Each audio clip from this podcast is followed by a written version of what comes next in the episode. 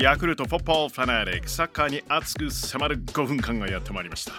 今日は明日国立競技場で開催 J リー YBC ルヴァンカップファイナルアビスパ福岡対浦和レッズ、えこの試合について元サッカー日本代表で現在は SC 相模原創設者兼フェローの望月重義さんにリモートでお話を伺います。望月さんもしもしよろしくお願いします。よろしくお願いします。お時間ありがとうございますとんでもないです。えー、望月さんもナビスコカップ時代ですけれどもベスト4進出のご経験がありあのストイコビッチさんとか山口元弘さんのあのチームで、あのゴールも挙げられたという、えーご経験をお持ちですけれども、ねの話ですけどね。いえいえはい。このあのリーグカップのファイナルこれはあのいわゆる J1 のリーグとは違うこのはいトーナメント戦、い、よいよファイナルということで選手の皆さんどんな心持ちなんでしょうね？まあファイナル一発勝負なので、え選手たちは相当にモチベーション、テンション高くゲームに臨むと思いますよね。えはい。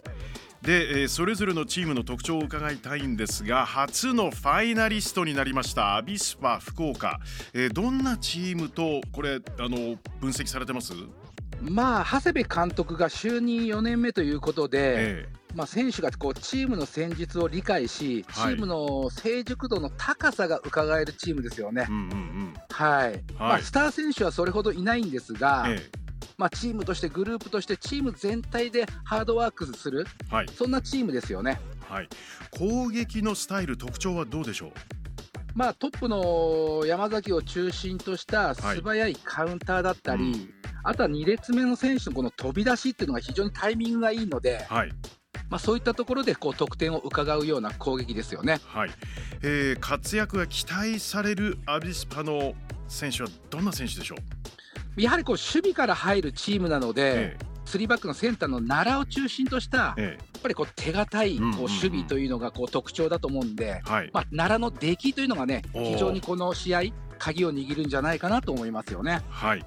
えー一方の浦和レッズです。どんな特徴があるチームなんでしょうか？まあこう J リーグで数々のタイトルを獲得し、まあ、3度のアジアチャンピオンにもなっている日本を代表するビッグチームなのそうで。ですよね全体的に言ったらこう個々の能力が非常に高く個人でもグループでもこう相手の守備ブロックを崩せる攻撃のクオリティの高いチームだと思いますよね。そうなると攻撃核を担う中心を担う選手は誰になりましょうか、まあトップのホセ・カンテを中心に、まあ攻撃すると思うんですが、え特に特徴なのが両ワイドの酒井、えうん。荻原のこの攻撃参加もはい、相手にとっては脅威になると思いますよね。当然これあのホセカンテ選手リーグ戦 J1 では7ゴールですけれどもあのこのカップ戦ルヴァンカップではリンセンとかシャルクとかショルツが、えー好調ですけれども、はい、まあ手堅い感じはしますよね裏は。うーんまああのやはりこのレッツの方がこう前評判高いですから、うん相手に隙を見せないことですよね、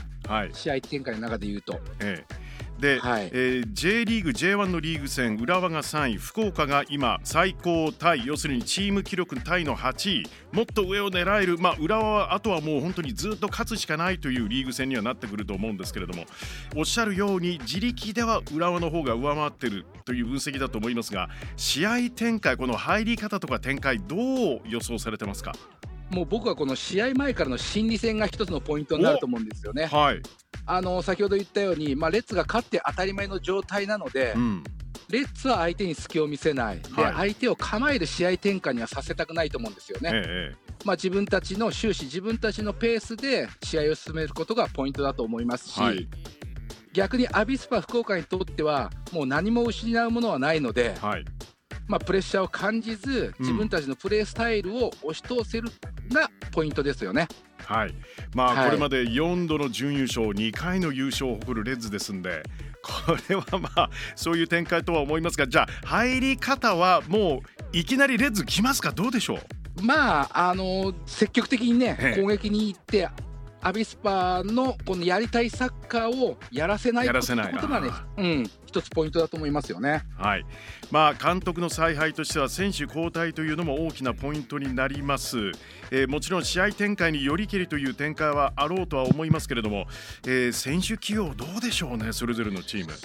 まあ、当然、両監督ね、こう試合展開にもよると思いますが、まあはい一発勝負の戦いなので、まあ、延長 PK までゲームプランは当然準備してると思うんですよね。うんうんまあ、その中で監督の采配が、まあ、どう展開によって采配するのか、はいまあ、非常にこう楽しみという感じですね。そうですね。はい、えーもう一度あのおさらいですけれども福岡が勝てば初優勝あのトリニータに次いで九州からということになります、えー浦が勝てば2016年以来7年ぶり3度目の優勝ということでとってもお展開が楽しみなんですがやっぱりあのー望月さん、ままあ、実は天皇杯もそうなんですけれどもこのもう勝つしかないというファイナルなの独特の緊張感、この監督がもちろん率いるご経験のある望月さんですけどこれどういう言葉を監督がかけるんでしょうねこういうファイナルというステージでは。もう勝っても負けてもというか、どっちかというともうご褒美ですよね、このゲームは、選手にとっても。なので、まあ、もう思いっきり、はい。思い切ってこうはい。試合に臨んでこいっていうような、うんうんうん。その選手の送り出し方だと思いますけどね。はい、そしてはい。展開によりけりですけれども、えーリードしている時の監督の言葉なんでしょうねハーフタイム。うーんまあ本当にこう冷静にまずはこうゲームを進めていくっていうところだと思いますし、はい、やっぱりこうミスが大きなこの代償になってしまうので、えまあ、そういったところを注意深く選手に伝えると思いますよね。えはい、追いかける展開だとどうなんでしょう言葉は。もうリスクを恐れず、ええもう果敢に攻めるということだと思いますよね。あもうやってこいと 言ってこいと、はいそうですね。一ま発勝負なので。はい、わかりました。なんとなくこうやってお話を伺ってるだけでちょっと緊張感勝手に感じました。ありがとうございます。楽しみですよね。楽しみです本当に、えー元サッカー日本代表望月重義さん本当にお時間ありがとうございますありがとうございました。また今後ともお世話になりますありがとうございます失礼します J リーグ YBC ルヴァンカップファイナルアビスパ福岡対浦和レッズ。国立競技場で明日土曜午後1時5分キックオフ予定です。画面でお会いしましょう。ヤクルトフォッポーファナレックポッドキャストでもお楽しみいただけます。いつでもどこでも何度でも。